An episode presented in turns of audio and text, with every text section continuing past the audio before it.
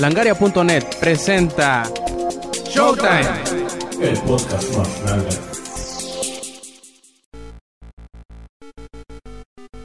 Bienvenidos a la edición número 48 de Showtime Podcast. Este a quien escuchan Roberto Sainz o Rob Sainz en Twitter. Y esta semana, después de dos de no grabar, pues de nuevo volvemos con una nueva edición de Showtime. Y de nuevo, porque por problemas de logística no me pudo ni acompañar la semana pasada ni pudimos grabar. ¿Qué hubo, Puga? ¿Cómo estás? Oye, pero ¿cuáles logísticas, cabrón? Pues dicen que tú estabas trabajando en la zona rosa, en una esquina, que te llegó un, pues un cliente, no, unos clientes, y te impidieron venir a trabajar. Y yo por estarte esperando, por ser buen amigo, pues no terminé sin poder grabar. Ah, se son buenos amigos. Te esperas y no grabas. Perfecto. Vete al demonio, cabrón. Y bueno, pues para, no ser más eh, larga esta introducción, aunque dicen que por ahí que al Puga sí se le introdujeron, pues empecemos con esta edición número 48 de Showtime Podcast. No, no se me introdujeron. Ah, no, sí. No, no. Comencemos ya.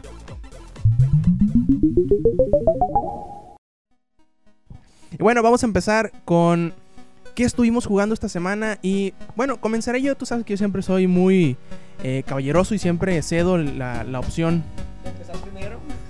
De, de empezar primero. sobre todo. No.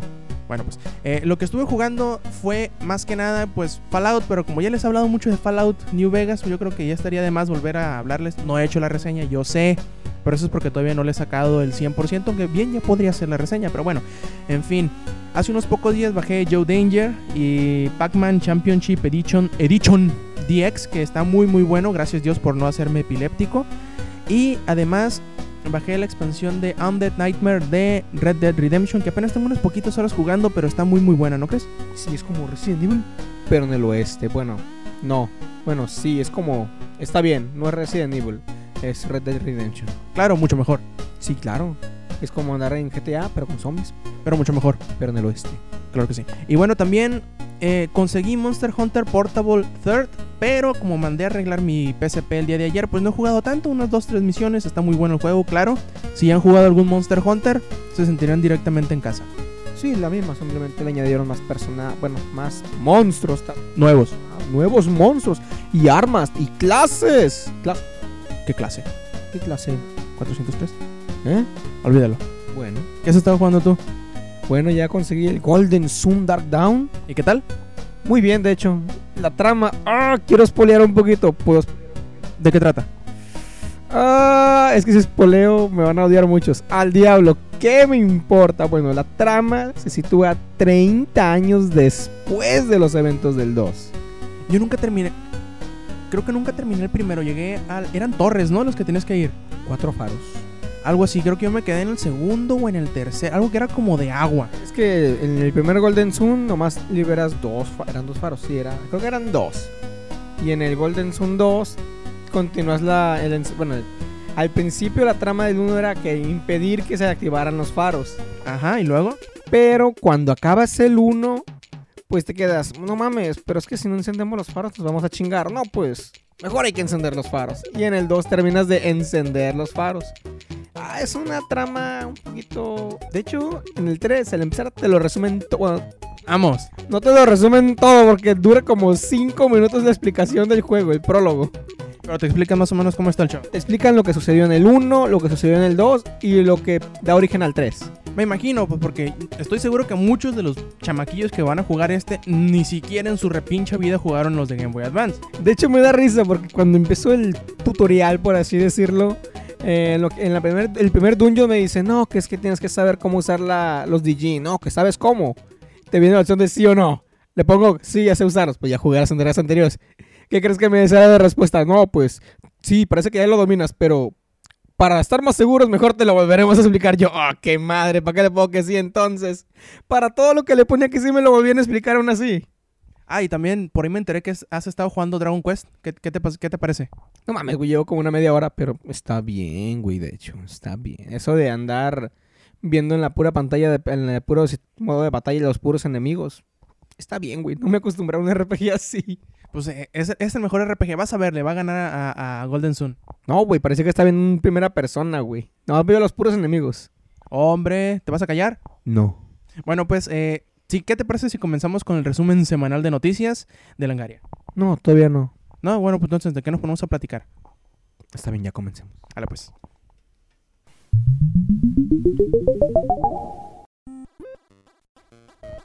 Y bueno, comencemos con datos de ventas que yo sé que a ustedes les encanta saber la matemagia de los videojuegos. En realidad no, pero pues como esta vez vamos a hablar tanto de Kinect como de PlayStation Move, yo creo que va a ser un poquito interesante.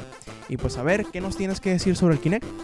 Bueno, pues ya jugué, al fin, Kinect aplaude, ya jugué. ¡Eh! ¡Hurra, hurra! Ya jugué. ¿En dónde? En la tienda más importante de Culiacán, Sinaloa, México. Forum, bueno, no es tienda, bueno. ¿El Lord Black? No, Forum, güey. Ah, ¿que no es la misma? No, güey. Forum es más poderoso. Sí, güey, sí. No, güey, no. Bueno, me pareció de entrada, no es que lo esté reseñando, ya ni que esté hablando, me pareció más o menos. Por ahí ya subí un video en el que muestro lo que es, lo que se venía presumiendo Microsoft de Kinect y lo que fue la realidad, la realidad de las cosas. Una comparativa, ¿no? Que hizo Kotaku, creo, ¿no? Fueron los de Kotaku, agarraron el primer tráiler, bueno, de los primeros trailers de hecho que sacaron de Kinect de todo lo que podías hacer y hicieron la comparativa de que, ah, esto es lo que nos venían presumiendo y en la realidad es otra cosa. Obviamente, seamos sinceros, desde el primer momento que se vio Kinect todo era actuado, hasta en el E3 fue, ¿verdad? Que todo era actuado. Ok, pues no, me no se sorprendan tampoco, ¿no? Pero bueno, respecto a las ventas, pues, güey, 2.5 millones En 25 días. buenas ventas, vaya. Pero pues, ok, vuelvo a lo que dije ahorita. Lo que han visto de Kinect, todo lo que se les presumió, todo lo que se les dijo que iba a hacer, ¿es lo que estaban esperando ustedes? Ta- también lo que se me hace bien curioso es cómo, por ejemplo, en Twitter se vio un gran boom durante el eh, los días de lanzamiento de, de Kinect. Y últimamente ya ni siquiera veo que lo mencionen. No, ya no. Y ah, ahora vuelvo a lo de Forum. Cuando lo jugué en Forum, bueno, ok, sí puedes moverte como tú quieras, hacer la clase de movimientos que tú quieras. Y sí, el, su- tu, tu representación en la pantalla lo hace, pero. Por ejemplo, me puse a jugar el de. ¿Qué era? Uno de deportes. El de, el de ping-pong. Ping, ping-pong era tenis, chingada madre. Ándale. Y ok, puedes hacer los movimientos que tú quieras, pero al momento de golpear la pelotita, tenías que hacerlo de forma por default, pues una un movimiento por default, vaya. Si le pegabas de otra forma, la pelota, el efecto de la bola no cambiaba, seguía siendo el mismo, pues. O sea, a final de cuentas, te puedes mover a liber- lo que tú quieras, pero tienes que hacer todo a como el juego te lo dice. O sea, no tienes la, libertad que se supone que tendrías. Más o menos lo que me pasó cuando jugué Fighters on Cage en el EGS, que yo pensé, yo iba con la idea de que te iba a permitir hacer el movimiento que tú quisieras, pero en realidad no eran movimientos como eh, predeterminados, pues. O era el golpe de frente, o era el golpe de arriba para abajo, o era el rodillazo, etcétera, etcétera. Si tú querías hacer otro movimiento, no podías. Si tú quieres hacer un movimiento, entre comillas, personal, no podías. Tiene que ser uno de los que ya tenía predeterminado el juego. Y pues bueno, me imagino que es porque son los primeros juegos que apenas van saliendo, van conociendo la tecnología, bla, bla, bla, bla. Pero de todas maneras, mejor nos enfocamos en los números, ¿no? Porque pues luego van a decir, ¿y estos güeyes qué? Ni tienen Kinect. Y tienen razón, no tenemos Kinect tampoco. Tan, tan, tan. Y pues, 24 horas en forum y ya es mío. bueno, eso sí. Y, y bueno, que prácticamente como respuesta a esta noticia, los sitios de videojuegos contactaron a Sony preguntándoles, oye, güey, ¿y qué ondas con el Move? Y pues dijeron, no, pues mira, pues tenemos 4.1 millones de unidades en el mercado. Y muchos dijeron, güey, vendieron 4.1 millones de... Eh, no, no, no, momento. Lo que dijo Nintendo fue, Nintendo Sony, lo que dijo Sony fue, nosotros hemos entregado a las tiendas 4.1 millones de moves. Que ellos los hayan vendido todavía no es nada seguro, pero teniendo como presente que una tienda no pide nuevas unidades hasta que o ya se venden o ya están por venderse, yo no creo que estén muy lejos de esa cifra. No, cabrón.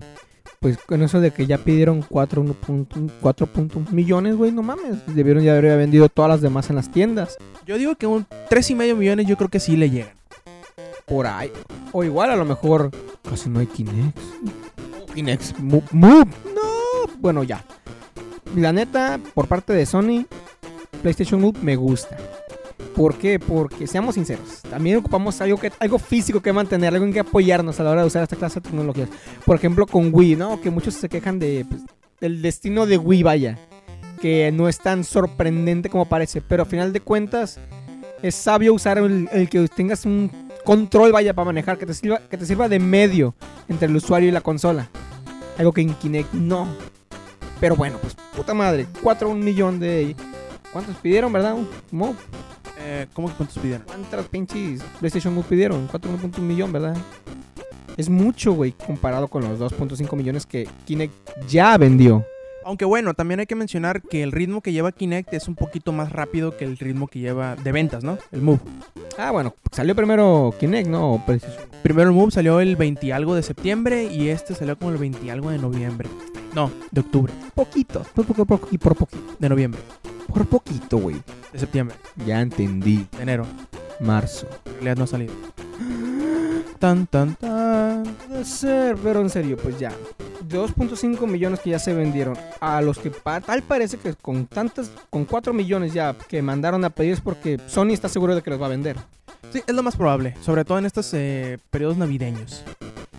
Navidad, tarara. vamos a Gótica.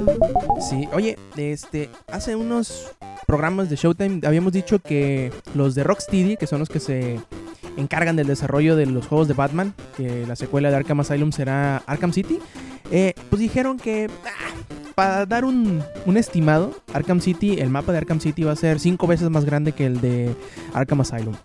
O sea, va a ser como el castillo de Drácula, pero cinco veces más grande.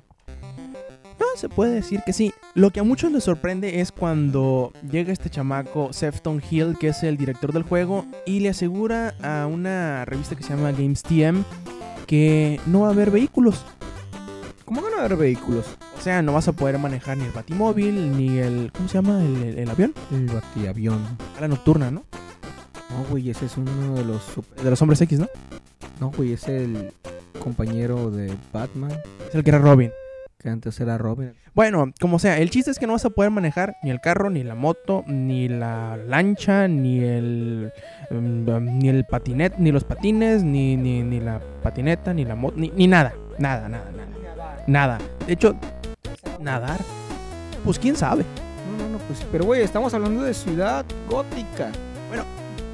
No hay que sorprendernos porque tampoco en el primero podías utilizar ningún vehículo. Salían, sí, salían, pero nunca los pudiste manejar. Pero es que ahí se entiende porque estabas dentro de un asilo, güey. ¿Cómo ibas a andar en el batimóvil ahí por los pasillos? En un batitriciclo. Ahí se tiene... O en la batimoto. O una carriola con burrera para atropellar a, lo- a los presidiarios. O en el baticarrito del sur. también. Bueno, te digo, a mí se me hace bien, porque para, para empezar, sería como que quitarle importancia al elemento de exploración del juego, porque ya ves que en el primero te la pasabas explorando por todos lados buscando que los acertijos, que... mm, ¿Qué otra cosa buscabas? Eh, las, las, las risitas, o sea, las, las, las... ¿Cómo se llaman? Es... postizos. Sí, e- eso, eso, eso, eso. Y yo creo que si le ponen carro sería como quitarle ese enfoque a lo, a lo detectivesco que se supone que debe tener Batman. Bueno, no sé tú, pero a mí se me hace esa cosa. Pero no mames, güey, andar en carro, por- andar en pata por toda ciudad gótica, imagínate. No, que tienes que llegar en menos de 10 segundos a la avenida siempre viva. ¡Córrele! No, no creo que vayan a utilizar ese tipo de, de estrategias. Y en dado caso, yo creo que van a, van a utilizar alguna estrategia parecida, ya sea la de Assassin's Creed Brotherhood, que es como tener eh, túneles que, que, que son como vías rápidas, pues. Te metes y que te, te mueres al salir del otro túnel y ya valiste mal. No, eso, eso es una cosa distinta, eso es un bugs, pero digo, más o menos algo así. O a lo mejor como, como Red Dead Redemption, que puedes viajar entre algunos, eh, yo que sé, puntos clave. Checkpoint, por ejemplo. Yo me imagino que va a andar Batman como Spider-Man, de trepando edificios, güey. Tirando telarañas. No, batigarras. Ah, nada, pendejo, eh, nomás que la cara no te ayuda. Güey, Batman siempre anda por los techos, ¿a poco no? Pues sí.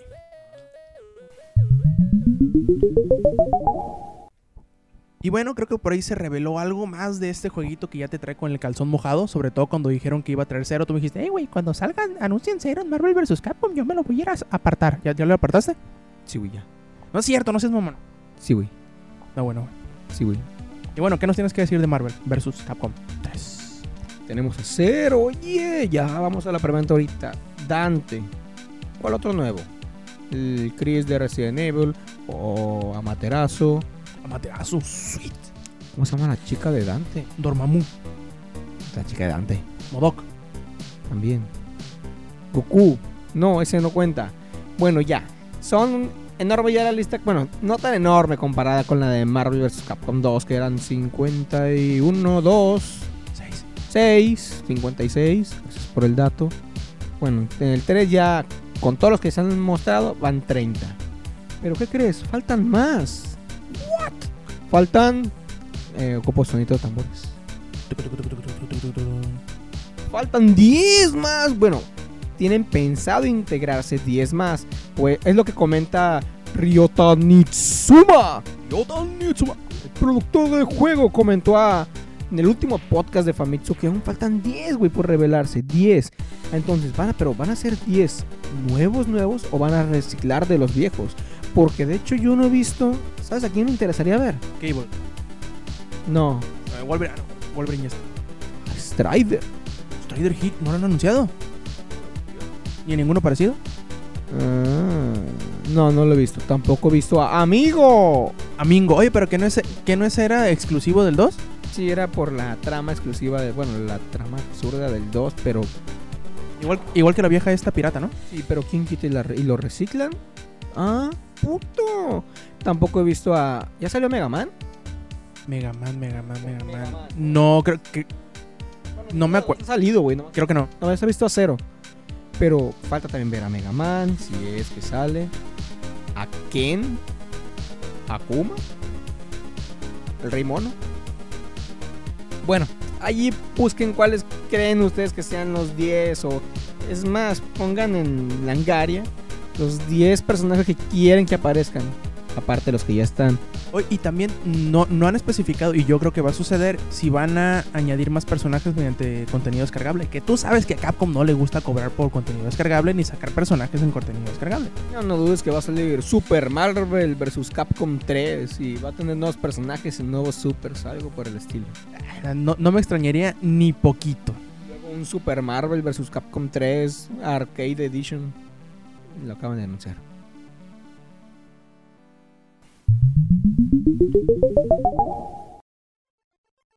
Y así. Bueno, dejemos las peleas, dejemos Ciudad Gótica, vámonos a algo más natural, algo más, más ambiente, de ambiente. Vámonos al desierto, El desierto de Atacama. al desierto del Sahara. Ok, no, bueno, ya. Todos, bueno, no todos, solo los que tenemos Play 3 y nos gusta la exploración, jugamos un chart inexplorado. Inexplorado. No, que no es eh, in, eh, sin mapa o algo así. Olvídalo. Inexplorado. Desmapeado. Desmapeado, ándale, pinche inter... Traducciones literales. Para inglés. Mames, güey. Bueno, pues Uncharted 1 fue en la jungla, Uncharted 2 fue... Los Himalayas. Sí, sí, pero empezaste en muchos lugares. güey. Primero en, en la nieve, los Himalayas, ok. Después en, el pueble- en un pueblecito, no me acuerdo de qué ciudad era. Los Himalayas en Estambul, algo así, ¿no? Sí, bueno, pareces viajero, güey. Eres un pinche viajero. ¿Cómo se dice los que viajan un chingo? ¿Mochileros? No, güey, pero ¿Viajeros? el nombre científico. Eh, tienen mucho dinero para gastar y no saben en qué. Emig- emigrante. Ah, mira, mira, si la cara nomás no te ayuda, güey. Estabas de migrante en el 2, güey. Pues ahora en el 3 vas a emigrar de nuevo, pero al desierto. ¡Madre! ¿Como Indiana Jones? De hecho, me- es lo que te iba a decir. Para mí, Uncharted siempre ha sido como Indiana Jones, pero más joven. Bueno, en realidad, nadie es más joven como Harry. Nadie es tan joven que Harrison. Como, nadie es tan viejo, de querrás decir. Al, al menos que hables de Samuel L. Jackson. No, güey, es que Harrison también tiene su encanto, güey. Tiene que verlo con buenos ojos para darte cuenta que se ve joven y sexy.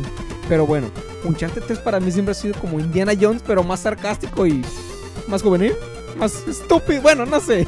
Es, es Indiana Jones pasado a los videojuegos con un toque más sarcástico. Bueno, más divertido, pues.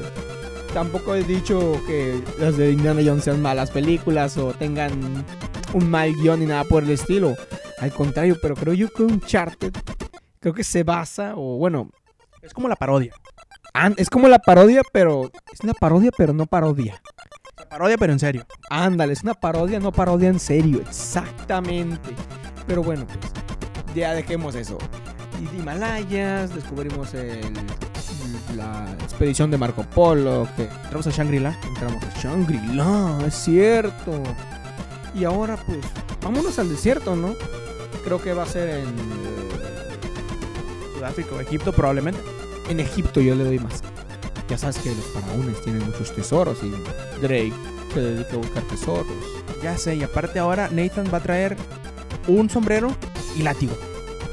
Y, un- y va a agarrar, va a matar vampiros y... No, güey, como Indiana Jones. Ah, güey, es que como están hablando de los videojuegos. Pensé que te referías a Venom.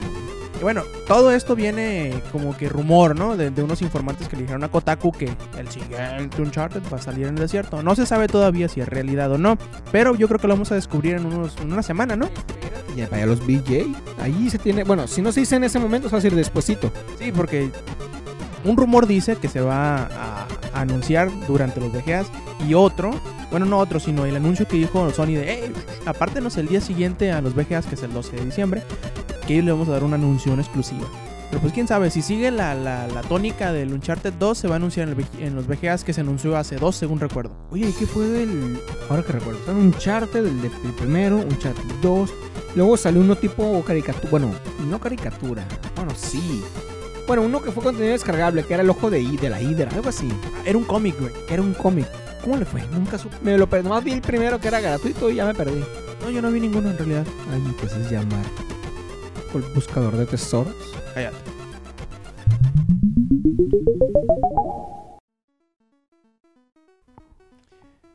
Ahora bien, hemos visto que últimamente se han anualizado varias eh, franquicias, varios juegos. Usualmente sucede con los de deporte, que los, los Madden, que los NBA, que los MLB, que los FIFA, que los Pro Evolution.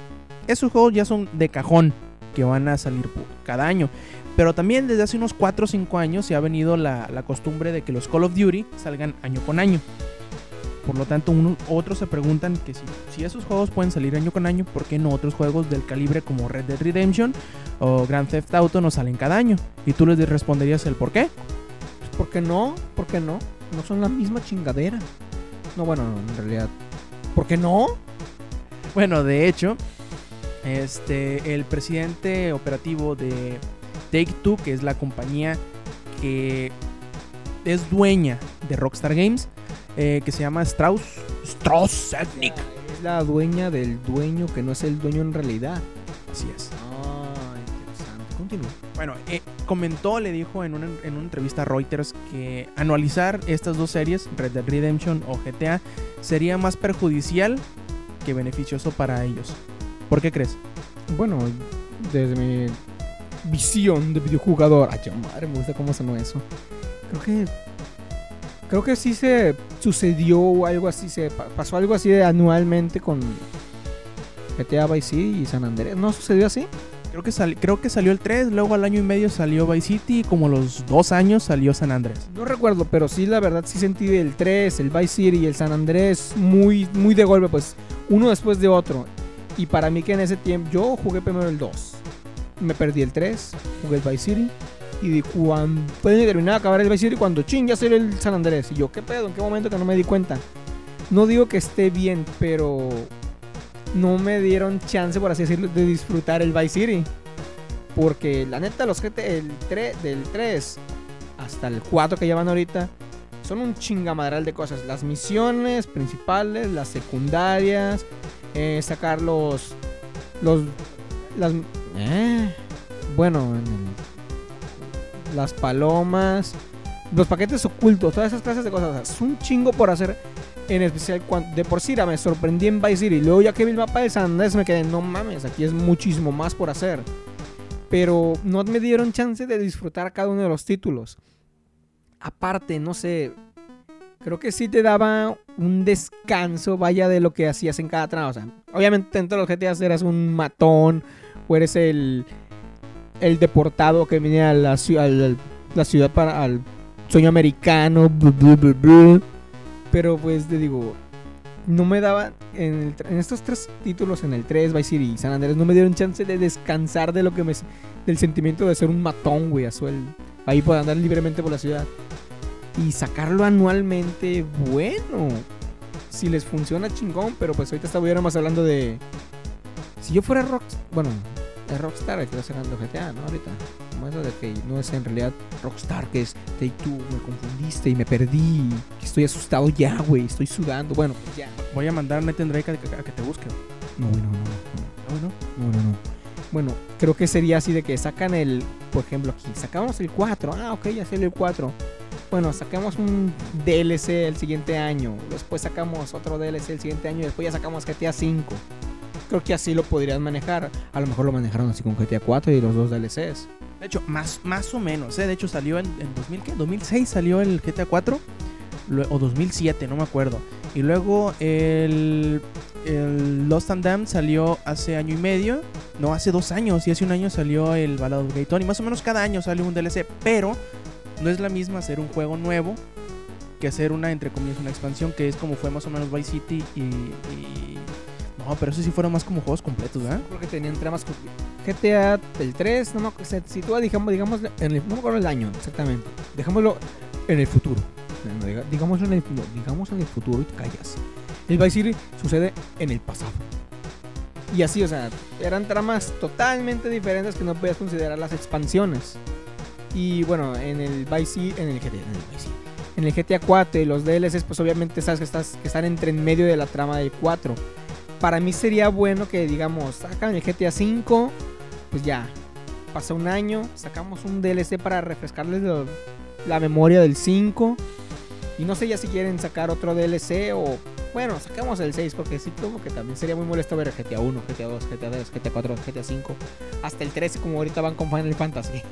Pues sí, igual tiene razón. Ellos mismos dicen que sería malo para estas series el anualizarlos porque primero gastarían la licencia y segundo hartarían a la gente. Y yo creo que más, más que eso, Rockstar es muy conocido por, por ponerle mucho, mucho cuidado en todos los detallitos del juego, en, la historia, en el diseño de la ciudad. Eh, como tú dices, todo lo que te dicen las misiones de los extraños, los paquetes, la la la la. Y yo creo que si lo, lo anualizaran, perderían ese toque distintivo que le pone Rockstar a sus juegos. Pues ya vemos que hasta uno de los estudios, entre comillas, chafitas de Rockstar, como es San Diego, pues sacó un gran, gran juego que se llama Red Dead Redemption. Y aparte, pues el, DLC que ya sacaron. Yo prefiero que hagan eso, que saquen el juego y que durante los siguientes dos años lo apoyen con DLC. Y hasta el tercero o cuarto año, ponle, saquen la siguiente, el siguiente número de esa, de esa franquicia. Efectivamente, Joaquín, aquí desde el Informóptero, tienes toda la razón. Y de hecho, ¿quién fue el que fue uno de Two, verdad, el que dijo esto, verdad? Sí, fue el, el presidente operativo que se llama Strauss Selnick. ¿Y era información clasificada o lo comentó estando pedo en una cantina? No, de- lo filtraron en Wikileaks. ¿En serio, cabrón? En realidad no, fue en una entrevista con Reuters. Y a lo mejor estaba pedo y soltó, soltó la información. Así como el, el caso de Red Dead. Era Red Dead Revolution. Revolution, iba a decirte Revolver. No, pero te- es muy común. Yo creo que es, es una información que ya sabíamos, ¿no? Pero pues no está de más que el presidente operativo te diga, no, pues descanse seguro de que el juego va a ser, lo vamos a sacar cuando vaya a salir y va a salir con la calidad que estás acostumbrado. Hablando de entregas anuales, la raza está, en- está, está ya pidiendo un GTA V, ¿no? ¿Desde cuándo? güey? Pues digo, salió en 2006, creo. El, Lo bonito de Rockstar, güey, te manda la chingada. Lo vamos a ver cuando queramos, no nos pidas tanto. Y hablando de juegos que tardan mucho en salir, hablemos de StarCraft 2.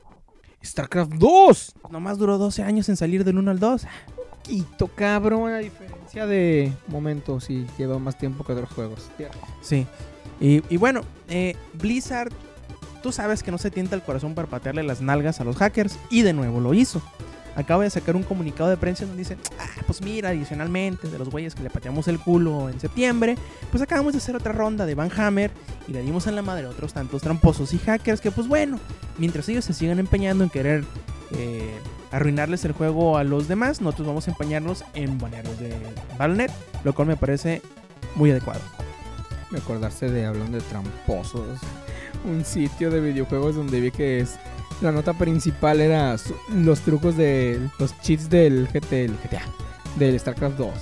Y luego si los banean se preguntan por qué, ¿no? Pinches pendejos. Y acuérdense de que los cheats que utilicen en el single player también se reflejan en el multiplayer. Claro, si tienen una versión pirateada en donde no se metan a Battle.net, pues ya lo hicieron. Pero si tienen el juego original, no corran el riesgo de que los vayan a banear por ello. Manen, Es lo más culero que te pueda pasar. Lo dice la voz de la experiencia, ¿verdad? No, lo digo solamente por los que me han contado. El amigo de un amigo. Primo de un amigo.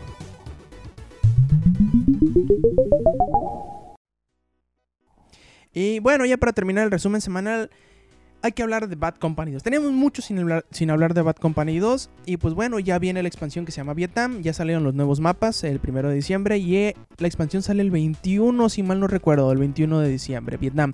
Esta expansión va a ser exclusivamente mediante eh, descarga. Y va a ser nada más para multiplayer. Va a, va a resetear o va a incluir un nuevo... Tu personaje que, que utilices vas a tener que volver a hacer nivel y también subir de nivel en los... eh, ¿Cómo se llaman? Las clases, en las, en las clases, en las clases, en las clases, para desbloquear otra vez nuevas armas que va a traer que son ambientadas en Vietnam. Van a haber cuatro mapas. Bueno, eso fue lo que nos dijeron los de DICE. Pero ahora vienen y dicen, ah, mira, les estuvimos jugando, estuvimos jugando con ustedes todos estos meses. En realidad van a ser cinco. Pero el quinto va a ser desbloqueable. Estaban bloqueando los muy cabrones entonces. Pero espérate, me, me dejaste en curva. ¿Van a resetearnos, pero para la campaña nomás de Vietnam o para el juego comple para el multiplayer también normal? Es lo que no se sabe, pero yo supongo que va a ser nada más para el multiplayer de Vietnam. Así sí estamos bien, porque eso de resetearme mi presumible level 29, como que no, güey. Eres malo de todas maneras. Güey, llevo seis meses sin jugar, ¿qué querías? No importa. Y pues bueno, ¿cómo se va a desbloquear este mapa? Te preguntarás. Bueno, estabas platicando hace rato que con esferas del dragón las recolectas y dices, no, pues quiero un nuevo mapa. Y se te concede y las esferas se van. No. La, la cosa va así. No sé si te acuerdas de Battlefield 1943. En donde. que salió hace como un año y medio. Más o menos. Descargable. Medio exactamente, año y medio exacto. Ah, y pues bueno, venían igual cuatro mapas, según recuerdo. Y el siguiente, que fue uno especial para los aviones, se desbloqueó cuando cada una de las plataformas donde salieron, que en ese entonces nada más eran 360 y Play 3, llegaban a los 42 millones de muertes. O sea, acumular muertes entre las dos consolas. no, eh, cada consola, pero entre todos. Cuando el conteo de muertes llegaba a los 42, 43 millones de muertes, se desbloqueaba el, si- el siguiente mapa. Algo así va a suceder en Vietnam. Nada más que ahora le van a dar un giro. Ahora, en vez de ser, ándale, en vez de ser cada consola por separado, van a ser las tres consolas juntas. O sea, la PC, el 360 y el PlayStation 3.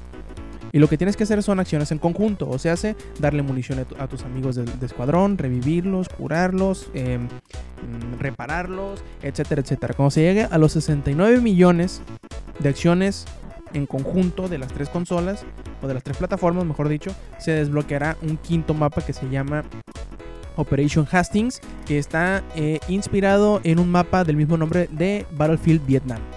O sea, a jugar en equipo, amigos, o únanse, amigos. Pues sí, aunque se supone que ese es el, el enfoque, ¿no? De, de Battlefield, jugar en equipo. Bueno, sí, pues sí, por algo. Es que las clases están repartidas para eso. El asalto ah, provee municiones, el ingeniero es el, el que repara todos los tanques, vehículos, etcétera.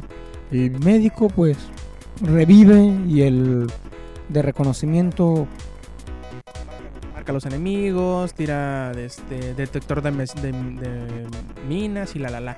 Pues bueno, se me hace bastante chilo, ¿no? El, el- el- el modo en que te dicen, pues vamos a dar otro mapa, pero tienen que jugar a como nosotros, o a como se supone que el juego se debe jugar. Bueno, básicamente te estás ganando el mapa por tus Jugar. Y por jugar exactamente sería como un DLC gratuito, pero que pagas con esfuerzo. Así es. Y pues bueno, les recordamos que visiten langaria.net y que escuchen los demás eh, podcasts de Langaria que son eh, el podcast que se publica los días lunes y los miércoles se publica de Comics Army y obviamente los sábados que son de Showtime.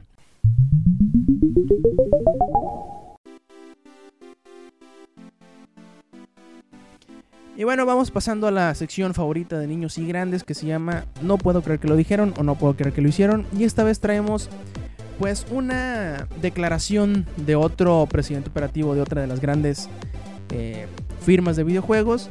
Y no, no, no quebró todavía. Y aparte, un sistema de prevención de piratería bastante, bastante curioso. Y pues bueno, vamos a empezar con la declaración.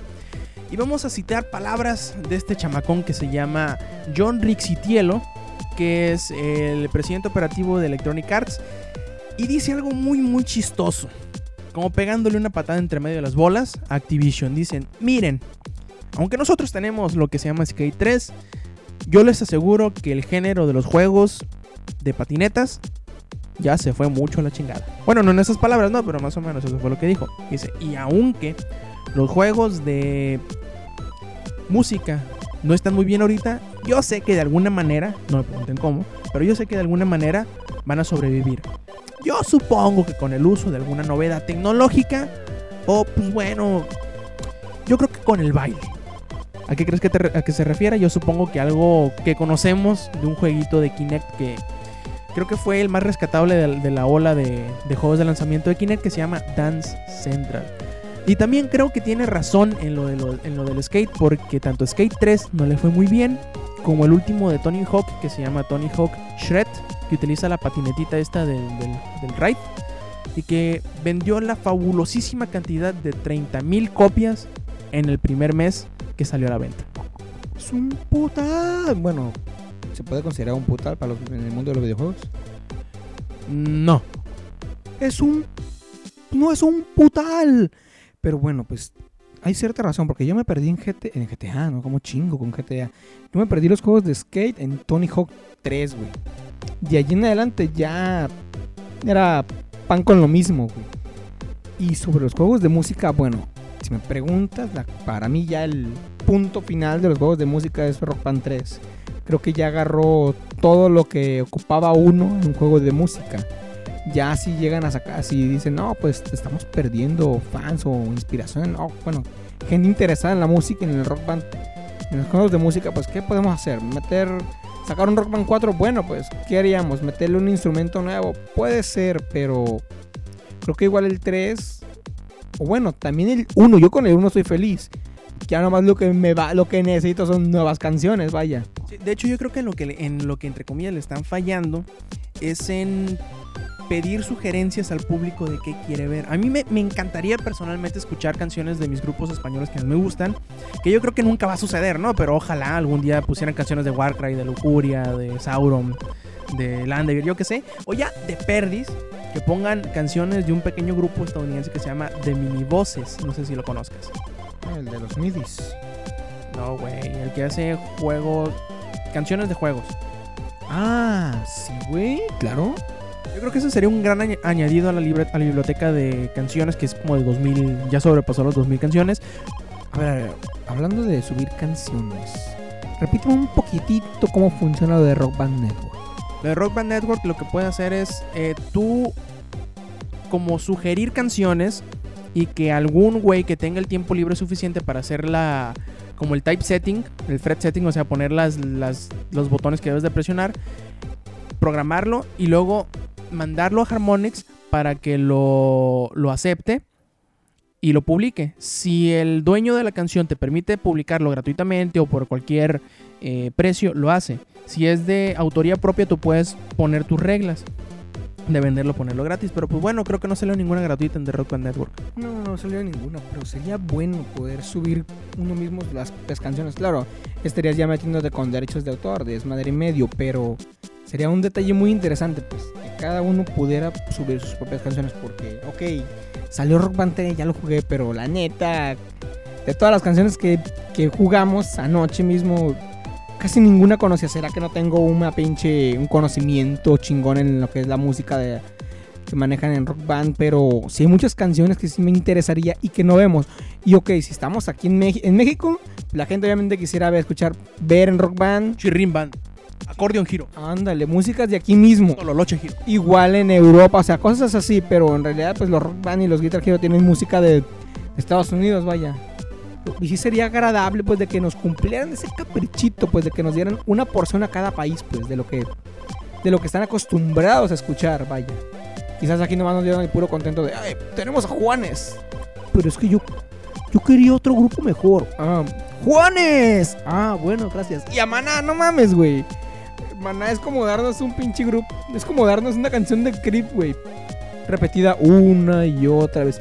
El cabrón canta con una web. Bueno, no hueva, parece que está borracho, güey. Está borracho. Está borracho. Oye, y, y- y hablando de música, ¿qué nos tienes que decir de, de, de Michael Jackson Experience? Ah, fue una experiencia chingona. ¿Es una experiencia religiosa? Es lo que te voy a decir. ¿Cómo te me adelantas, puta madre? Bueno, creo que Ubisoft se la rifó con este juego. Es una obra de arte. Muy bueno entonces. Sí, güey. eh, no, es muy bueno. Pero sobre todo, güey, tiene una segunda modalidad, güey. Secreta. A ver, a ver. Bubucela Mode. Ay, ya, ¿en serio? ¡Ah, madre! Bueno, no tan alegre vas a andar cuando lo juegues tú, cabrón. Bueno, creo que Ubisoft se la rifó con esta medida anti, de antipiratería, vaya, porque si te consigues el juego de forma ilegal Descárgalo. del mercado negro oscuro, que nadie debe saber cómo, entren a internet y pongan tales páginas, luego se las paso por Langaria. Ok, no. Pero si te descargas el juego y lo, sub- y lo pasas a tu poderosa R4 o un medio para o a tu emulador de ¿cómo se llama el de, el de emulador del 10? El no cash. Bueno, mejor no no hablo, voy a decir muchas cosas. Pero bueno, si te descargas el juego de forma ilegal, te llevarás una pequeñita sorpresa al momento de que empieza la canción y ves al Michael Jackson grabar, ándale. Ya entendimos el chiste. Escuchas el majestuoso sonido de la bubucela, güey. El, el arma mortal, la- el arma, el objeto de tortura, güey, creado por el hombre, güey, en África y en el mundo. Creo que es una idea bastante... Nadie se lo esperaba, la neta. Yo no me esperaba escuchar la bubucela para impedirme jugar, porque seamos sinceros, andar jugando un juego de música y nomás escuchar la pura bubucela, no mames, güey, te desespera, que lo que vas a terminar haciendo es apagar el juego. Pero luego se me ocurrió, pero luego, bueno, a mí se me ocurrió y muy probablemente a muchos ahorita van a estar diciendo, ay pendejo, pues fácil. Pongo la rola de Beat It, por ejemplo, le bajo el volumen y pongo en la radio en mi MP3 Beat It, y ahí está. Y neta que yo lo pensé y dije, pues así me la pela el juego y puedo jugar el ritmo, tocar al ritmo de la canción que estoy escuchando en mis audífonos. Pero momento, cabrón, ¿qué crees? No solo disfrutas de la majestuosa bubucela, también te das cuenta de que no se ven las teclas, güey. Las los botones, güey, tienes que presionar, güey.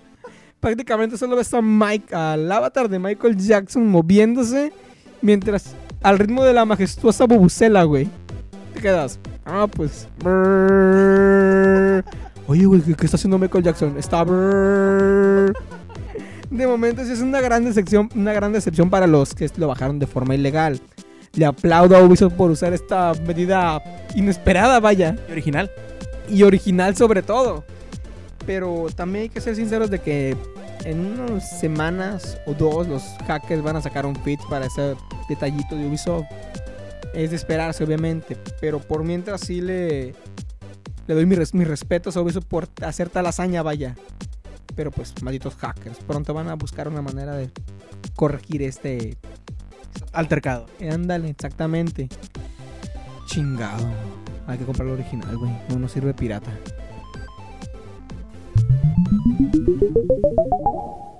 Y bueno, vamos entrando a la última sección de Showtime que se llama Langareando. Y esta vez vamos a hablar de películas y videojuegos, o videojuegos y películas, o videojuegos de películas, o películas de video.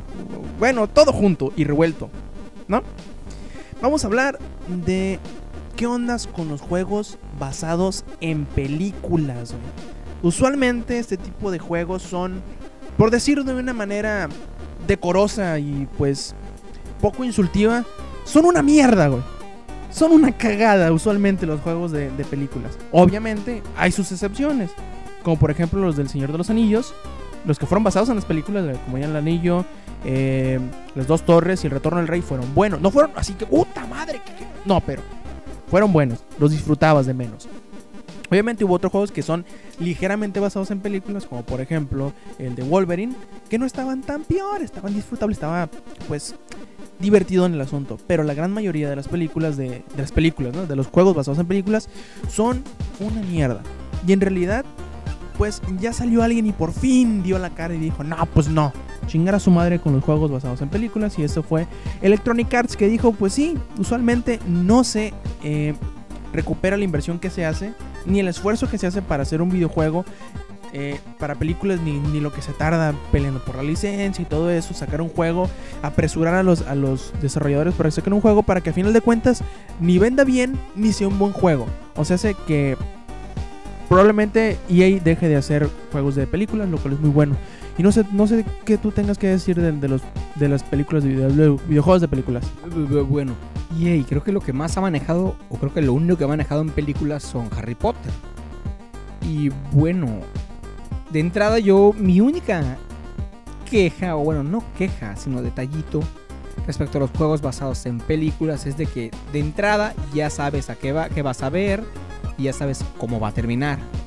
Por ejemplo, los de Spider-Man de GameCube basados en las películas, el 1, el 2 y el 3. El 2, lo que tenía de bueno para mí era de que ah, por, por fin podía andar en las calles. Pero te digo, la, la trama ya te la sabías. Lo que hicieron fue meterle enemigos extra. Por ejemplo, en el 1 le metieron al. ¿Cómo se llama el cabrón este? El cuervo. No, no era cuervo, pendejo. ¿Cuál es el animal que parece un animal volador verde? Que sale en la película. El Vulture metieron a es a Scorpion. Creo que también a Shocker. A Rhino no recuerdo. Ah, bueno, metieron a este güey, a Shocker, Scorpio, o sea, metieron muchos, metieron jefes para alargarte la historia, porque de antemano sabías que, ah, es el Duende Verde, pues nomás me lo chingo en la primera vez y ya, ahí fue. Pero sí le metieron, de hecho no, no tenían una trama los jefes esos, simplemente Spider-Man va felizmente na- sal- colgándose en las, en las paredes cuando, ay, a la verga, un, un enemigo. ¿Quién es? No sabes quién es, simplemente sabes que está atacando la ciudad. Lo derrotas y ya. O sea, no les daban una trama, un argumento al- a los jefes, simplemente los metían de relleno para darle duración al juego. Hicieron un poquito decepcionante. Quizás para. Y el final, nada que ver con la película. Lo cual era más raro para mí. Y el 2 en el 3 igual. Sí le añadían detalles de que, ah, pues ahora te puedes, puedes andar por el piso. O puedes hacer en el 3, creo que era. Misiones secundarias. No, misiones secundarias eran en el. No me acuerdo si era en el Spider-Man 3. Bueno, el punto es de que le fueron metiendo detallitos, pero siempre mi, mi queja en los videojuegos basados en películas que ya sabes a qué vas. Señor de los Anillos, se me hizo bien la neta, porque prácticamente el juego eh, podía hacerse lo suficientemente largo porque la película también era larga, o sea, había mucho que explicar, había mucho tiempo que dedicarle al juego. Sobre todo había muchas líneas de tiempo, muchos personajes que hacían cosas distintas en el mismo tiempo, por lo tanto se hizo un poquito más largo. Sí, o sea, me gustó eso de que el 3, por ejemplo, estaba. Empezabas con. Con Aragorn, por así decirlo. De hecho, sí empiezas con Aragorn. Bueno, con los tres. con, con Pippin y con Merry. No, creo- luego te ibas con Sam y con Frodo. no recuerdo. Según yo, empiezas con los. Con los. Con el Aragorn, el. Te iba a decir el Legolas, el Gimli. Empiezas con ellos tres. Luego la- el árbol de las misiones se expande. O sea que es. Unas para Gandalf, Gandalf, unas para Frodo y Sam, y las otras para, los, para Aragorn y compañía. O sea, te van explicando lo que hizo cada uno en su momento. O sea, mientras Frodo y Sam andaban en tal parte, mientras tanto, ándale, mientras Frodo y Sam andaban en tal parte, Gandalf estaba haciendo esto. O sea, el juego tenía el suficiente, la cantidad de ritmo y el gameplay, las horas suficientes para decir, ah, pues chingón, tengo bastante que jugar, bastante por hacer y por saber. Prácticamente si no viste la película, podías ver el juego, podías echarte el juego y saber qué pasó en cada momento. Así es, yo creo que una de las cosas que han fallado en hacer algunas licencias de videojuegos es, primero, tomarse su tiempo para hacer que el juego sea bueno y segundo, no necesariamente basarte en la película, sino tomar elementos de ella para hacer algo bueno, como por ejemplo el de Scott Pilgrim. No se basa en nada en la película, prácticamente tampoco se basa tanto en el cómic, bueno, creo que sí, pero toma inspiración más de juegos retro para hacer una experiencia única de juego. O sea, se toma bien la licencia, pero no necesariamente hace la, la clásica de basarse forzosamente en la película, porque no se basa ni en Michael Cera para hacer el eh, Scott Pilgrim, ni, ni se basa en los, en, los, en los sucesos, sino que más se basa en partes del cómic, pero lo interpreta como que muy a su manera. Pues él fue vilmente un beat'em up. Así es. Pero, exactamente. La neta, yo puse, juguemos el demo. No sabía de qué trataba, no sabía qué pedo. No sabía que era una película, ni que era un cómic. Y me gustó. Pero creo que también aquí, detallito curioso de que aún siendo una película o un videojuego, tienen que andar juntos de la mano, pues. Porque de uno... Sí, bien jotos. Porque pues, de uno se levanta el otro, vaya. Pero Harry Potter, los juegos de Harry Potter, creo que lo que tenían, vaya, lo que los hacía el hype de los videojuegos de Harry Potter era eso mismo, que era Harry Potter y de que a todo mundo le gustaba hacer un hechizo, por ejemplo. Y lo peor del caso, ¿cuáles son los mejores juegos de Harry Potter? Los de Lego. Exactamente, los de Lego. Pero, ¿y por qué los de Lego? Porque no tienen, bueno, no siguen la... Sí tienen que ver con los libros. Pero no a la manera de la película. Así es, no, no se basan estrictamente en lo que pasa en la película, ni se basan mucho en los personajes reales, sino que toman los eventos y le ponen muchos minijuegos como es común en los de Lego, y pues son juegos disfrutables tanto para niños como para al- algunos más peludillos como nosotros. ¿Sabes cuáles estaban bien chingón? Lego de Star Wars. Y el de Indiana Jones. El Lego de Star Wars, eso de poder customizar tus personajes, yo, ¡ay, qué jalada! O sea, ves la historia de Star Wars al estilo Lego, lo cual era bueno. Los juegos de Star Wars están chingones. Un detallito curioso fue ese de que, por ejemplo, The Force Unleashed es prácticamente una película. Es lo que no viste en el episodio, del episodio 3 al 4. O sea, ahí se me hace... Creo que aquí sería lo inverso, sacar una película basada en el videojuego. Aunque no tendría mucho que hacer también. Pero bueno, creo que aquí también hay cierta o, criterio que tomársele. Porque si se...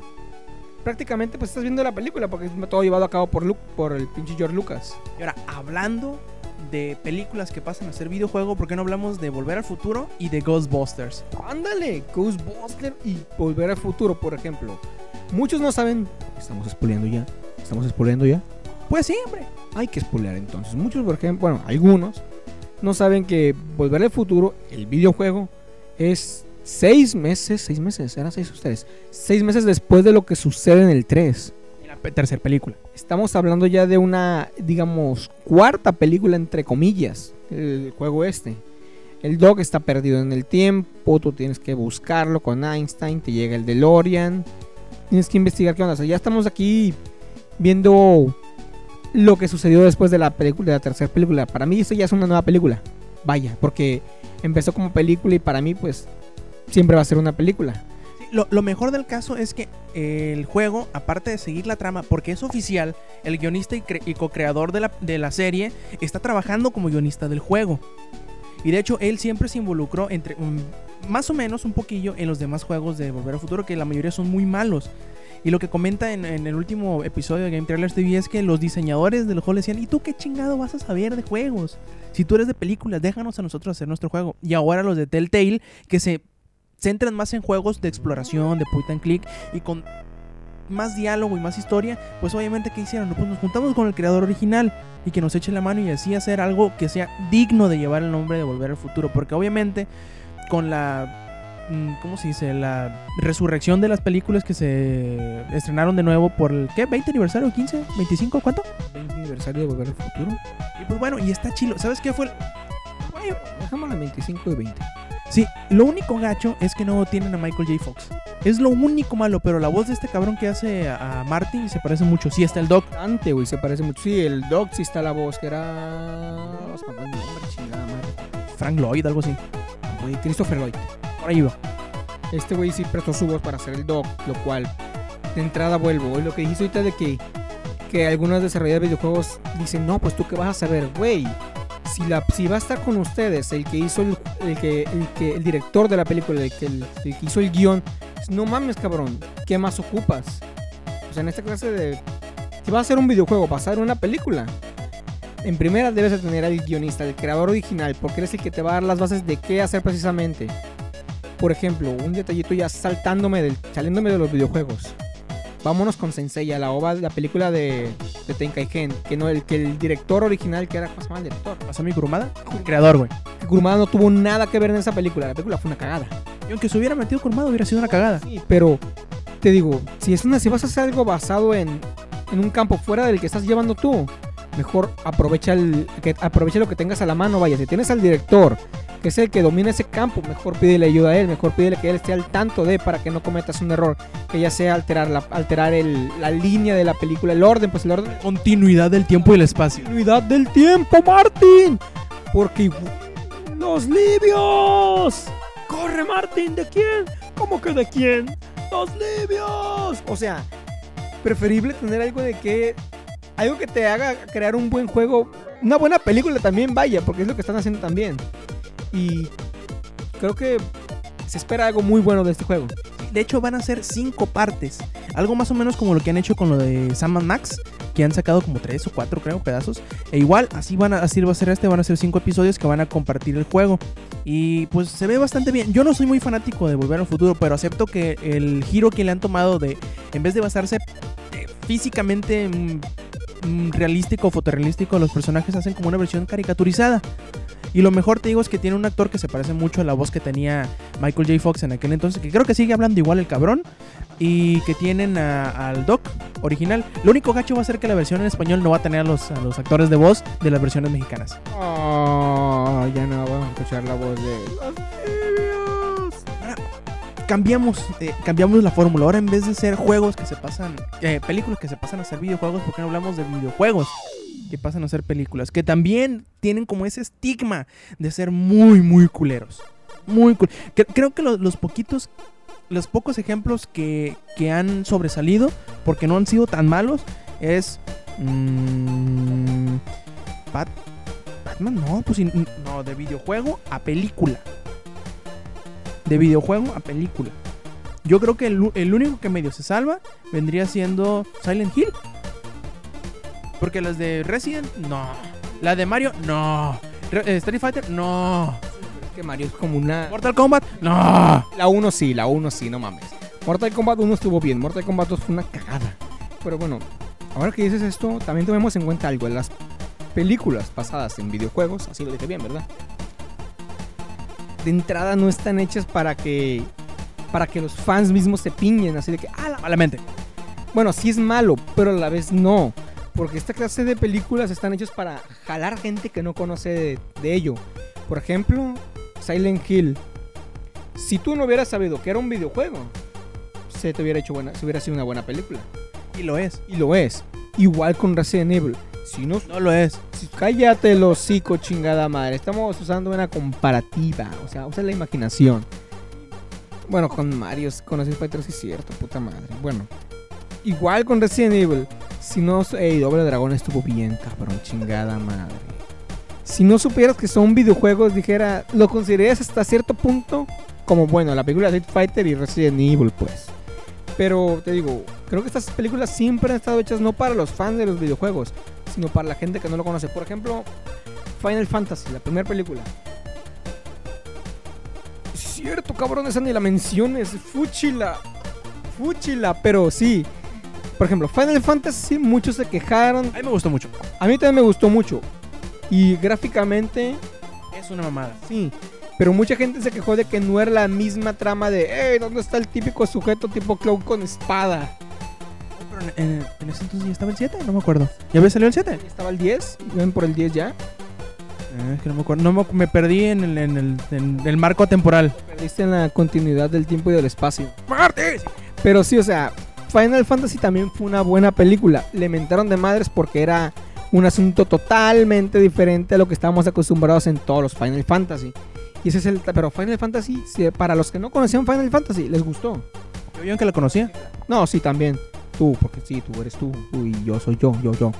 Pero pues te digo, igual, King of Fighter, ese ni me la menciones, cabrón. Que aún así. Bueno, es que la neta, ¿quién no conoce King of Fighter, güey? Todo el mundo conoce King of Fighter. Es como preguntarte por Mario Bros, güey. ¿Quién no conoce Mario Bros? Pero. Un temita curioso me tocó a mí, por ejemplo, en Twitter. Se estaban muchos comentando sobre, no, que deberían sacar película de Metal Gear o, o de Metroid. De Metroid sí estaba a punto de sacarse. Creo que al final se. No sé cómo. Y el corto de Zelda que Nintendo sacó de la red. El corto de Zelda, exactamente, que también. ¿Se llama The Hero of Light? Of, of Time, ándale. O sea, hubo. Aplaudo, la neta, muchos proyectos por fans. También el de Mega Man, exactamente. Bitch, si sabes. Pero te digo, ya me, me acuerdo lo que estaba diciendo. Chingada madre. Pero pues, los proyectos de fans, neta, están muy bien hechos. Por ejemplo, no sé si te tocó ver el de. El de. El de Metal Gear Philanthropy. Que de hecho hasta está la película en internet, es un proyecto por fan. Hasta el mismo Kojima dijo, ah, la chingada, está muy bien hecho, tiene una buena trama y todo. O sea, hacer, por ejemplo, ahí me acordé, hacer una, un Metal Gear en película sí es muy complejo, porque es mucho para, una, para verlo en una hora y media. O sea, es mucho lo que estamos viendo. Me decían en Twitter, no, que es que es un chingo de es un chingo de, de historia en la película de, Metal Gear, se lo pueden hacer como en tres películas. Sí, cabrón, pero si de por sí en el mismo videojuego está bien complejo, ahora imagínate en la película. Y además, eh, ¿cómo harías los cortes en una, en una película basada en el primer Metal Gear? Llegas al, llegas al tanque y se acaba. Ah, sí, ¿qué pasó desde en todo eso? No tiene, no tiene, ¿cómo se dice? No, no está... No es una historia aparte que se pueda cortar, pues, para que me entiendas. No, no está seccionada de la forma tal en que tú digas, aquí le cortamos y todo este pedazo que viste tiene sentido en sí mismo, porque no tiene. Es más, aunque sea todo el juego completo, no tiene sentido. No, exactamente. O sea, del 1, ok, del 1 y el 2 sí te, sí te das una idea de qué está pasando. Ah, pues es que pasaron dos años y... Bueno, curioso es de que la, lo que sucedió entre el 1 y el 2 salió por medio de un libro. Bueno, de un libro virtual entre comillas que se llama The, In the Darkness of Shadow Moses. Que te explican lo que no supiste que pasó entre el 1 y el 2. Pero ya lo que viene siendo del 2 al 4, porque el 3 es precuela, sí hay un. Es un arco enorme, creo que son 7 años los que, los que transcurren, no me acuerdo. Pero sí es enorme el arco de tiempo que sucede. ¿Qué pasó? No sé yo, no sabes tú, ni Kojima tampoco. po- Bueno, cuando se estaba rumoreando la película, ni Kojima tampoco, porque apenas va a salir Rising, que supone que va a ser entre, entre el 2 y el 4, exactamente, o sea. Sacar una película de Metal Gear está bien cabrón. A menos de que saquen Metal Gear Solid 1. Pero sin hablarte de lo demás ya. O sea, dejarlo de que ah, nomás va a sacar, vamos a sacar una película sin continuidad. Lo que viste es lo que viste, lo que tienes y ya, punto. Pero explotar la franquicia en películas, muy difícil. En un libro, tal vez sí. O en unos libros. Metroid era una muy buena idea. Que no sé, no llegó a, a formarse. Pero sí me hubiera gustado la verdad porque son pocas las películas de con una trama la trama de Metroid de entrada era no es tanto trama. Yo creo que. eh, Por eso me gustó mucho Bioshock. Porque en teoría sería en realidad como un Metroid en primera persona. ¿Por qué? Porque es muy denso, es muy eh, ambiental y, muy, y tiene mucho enfoque en exploración. sí pues BioShock era hábilmente Metroidvania pues más o menos pero al mismo tiempo que explora que recorrer los pasillos sabías el lo que sucedió o sea ¿Por qué está la ciudad así? ¿Por qué, los, los ciudadanos de aquí están locos? O sea, a medida que avanzabas te iban explicando. Y vilmente es lo que sucede en una película. Mientras el personaje, el actor, el principal, avanza, va recorriendo los lugares, se te van descubriendo los asuntos. Y en Metal Gear no. Si hacían una película de Metal Gear, prácticamente llegabas a tal punto y pum, te lo soltaban todo de golpe sin saber, hey, pero ¿por qué hizo esto? ¿Cómo estuvo el asunto aquí? O sea, no sabes nada hasta que te lo tiran todo de golpe y al final te haces bolas. De hecho, es lo curioso, es lo popular en Metal Gear de que toda es una pinche bola de estambra mal hecha. Ahora te la voy a cambiar. Ya para terminar, porque llevamos bastante tiempo hablando de esto. Una traslación que uno podría pensar, aparte de todas las películas que se han dicho, que de Halo, que de Bioshock, por ejemplo, que dicen que por ahí hay un proyecto, que Gears of War. Yo creo que la, la franquicia que más fácil podría hacerse película, que prácticamente ya la tienes hecha, es Uncharted. Es un, ¿Por qué estábamos hablando hace ratito de, de- de Indiana Jones y que la chingada? Prácticamente es Indiana Jones hecho videojuego. Viendo a Indiana Jones pero joven, de adolescente, güey. Así es. Y uno diría, no, pues mira, si lo quieren hacer, película está fácil porque es uno de los juegos más cinemáticos al estilo Hollywood que hay. Entonces, ¿cuál es nuestra sorpresa cuando sabemos los primeros detalles de del proyecto que tiene David O. Russell sobre la película de Uncharted? Es lo que yo...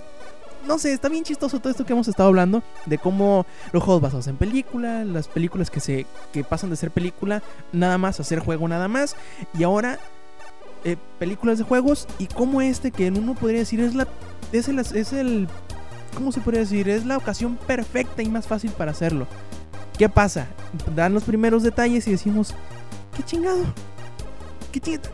Cuando, cuando leí esto dije yo, no mames, ¿cómo puede ser que teniendo la trama hecha o pudiéndote basar más o menos en él y darle tu giro, poner, hacerlo como tú dices, que no necesariamente se, se- sea para los fans, sino para todo el público en general, ¿cómo puede hacer esto este cabrón? Claro, Puede que nada más lo haya dicho por decirlo, que no haya, que no estén todavía los, detalles bien concretos, pero fíjate lo que dice. Le comenta Los Angeles Times que dice, bueno, la idea me emociona de hacer el videojuego, ¿no? De la película del videojuego. Dice, sería algo así como una familia que es acá medio reconocida en el mundo de las antigüedades y tú sabes los tesoros y esas chingaderas. Pues que tú sabes que es como que la máxima ley en, en- eso de reconocer y que la madre. Y pues se van a museos y que la madre. Y se terminan como que em, inmiscuyendo en unos asuntos más oscurillos. Y pues empieza todo el show, ¿no? Yo me lo imagino algo así como Meet the Fuckers. No sé, algo así se me, se me vino a la mente. O ya más, más, más, este, más enfocado a la acción como Mr. and Mrs. eh, Smith. Pero no sé, no, no es como que lo que yo me imaginaría. Creo que básicamente una trama sencilla para un charte desde que, ah, pues Drake se encontró con un cofre y adentro tiene un mapa y ahora va a ir a las ruinas mayas para encontrar el tesoro de los mayas. Perfecto, ahí está la trama, güey. Ahí está. Así siempre te han explicado en el 1 y en el 2 y con el pinche mapa se fue desglosando todo, güey, todo. Y prácticamente era una película muy bien hecha al estilo Indiana Jones. Pero este cabrón, no sé, te da una trama de, un- de la película de Uncharted que no parece película de Uncharted, que ni parece Uncharted, vaya. ¿Sabes qué va a ser lo más curioso? Que en dos semanas salga este mismo cabrón y se ríe de nosotros. ¡Ah, me la creyeron, pendejos! Estaría muy chingón. Sí, de hecho sería bueno porque he ahí el detalle de las, de los pe- de las películas basadas en videojuegos que no respet que es igual lo inverso. En lugar de pedirle ayuda al creador del videojuego, hacen lo que les viene a la mente. Dragon Ball Evolution, por ejemplo. Tuvieron de supervisor a Akira Toriyama. Sí, exacto, sí, cierto, ok. Pero pues Akira Toriyama, ¿qué le quedaba por decir? Prácticamente él nomás lo tenían para, "Ey, vea lo que hicimos, señor, con la película. Pues, ¿qué iba a decir? Esta es una mierda. Pues, a la gente, si a la gente le gustó, qué bueno. A mí no me gustó. Ok, quizás estaba viendo la visión de Dragon Ball al estilo americano. Muy culero, la neta. Igual en, dijiste ahorita, Kino Fighter, igual. No se están respetando. Si, los, si los, si los guionistas se quejan de que en el mundo de los videojuegos no respetan sus películas, pues no mames, que ellos también respeten los guiones de los videojuegos. O sea, ni ningún lado se lleva bien con el otro, por lo que parece. Volver al futuro, güey, aquí está la combinación perfecta, vaya. Tienen al guionista de la película y la desarrolladora está siguiendo lo que está, está siguiendo las ideas, está escuchando al guionista. ¿Por qué no hacer esto mismo en- con Uncharted? ¿Por qué no pedir a supervisión? O sea, allí, si, le, si con una hora, güey, que escuchara al creador de la película, del juego, ya sabes perfectamente qué hacer. O mínimo, de perdida, me pregunto, güey, ¿jugaste Uncharted? Eso sí, también te voy a poner un ejemplo más claro del maridaje perfecto entre películas y videojuegos. Los. ¿Cómo se llamaban? Los cortos de Lineage de Assassin's Creed 2. Así, así de fácil, o cualquiera de los cortos que hace Ubisoft. Ahí así te la pongo de fácil. Eso, eso sería lo ideal de una película de videojuegos. Claro, estamos yéndonos muy, muy pachecos, ¿no? De, de decirle a la casa productora, ay, güey, tú haz la película. Tú, tú, tú haz la película.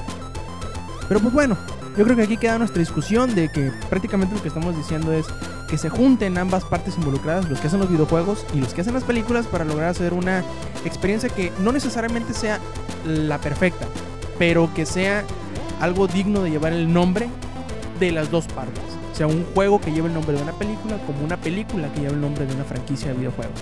Y pues bueno, queremos agradecerles que nos hayan soportado estas pasaditas de una hora. Y pues bueno, de parte de César Puga, eh, les recordamos que nos visiten en langaria.net todos los días. Tenemos bastantes noticias, siempre. Que escuchen los demás podcasts. Este quien escuchan es Roberto Sainz o Rob Sainz en Twitter. Y pues bueno, nos vemos la semana que entra. Stay metal. Langaria.net presentó.